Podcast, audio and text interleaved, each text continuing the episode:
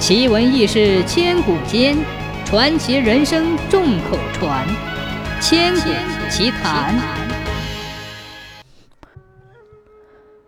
传说窦娥的父亲窦天章一直在外地做官，十分想念自己的女儿。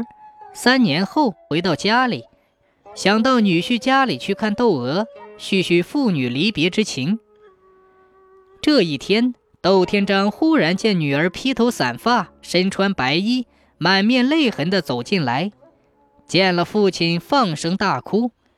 窦天章弄得莫名其妙，忙说：“女儿别哭，有事与爹爹讲来。”窦娥收住眼泪，把自己含冤屈死的经过说了一遍，要求父亲替她伸冤，并说：“若是女儿害人，死也活该。”但女儿确实冤枉，天也知道，要下大雪。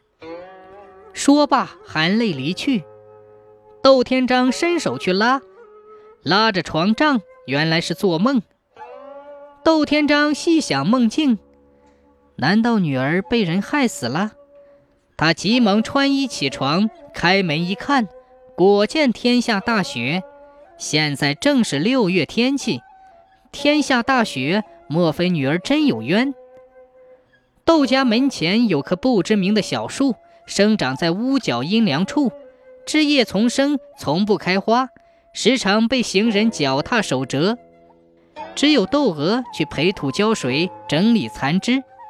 大雪之中，这棵小树竟然开出了花，一朵接着一朵，雪白雪白的颜色。窦天章一看，感到十分奇怪。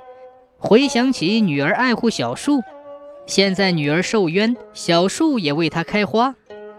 窦天章把小树移在盆内，小心栽培。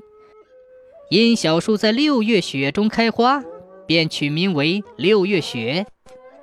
后来，窦天章亲自审理这桩案子，替窦娥伸了冤。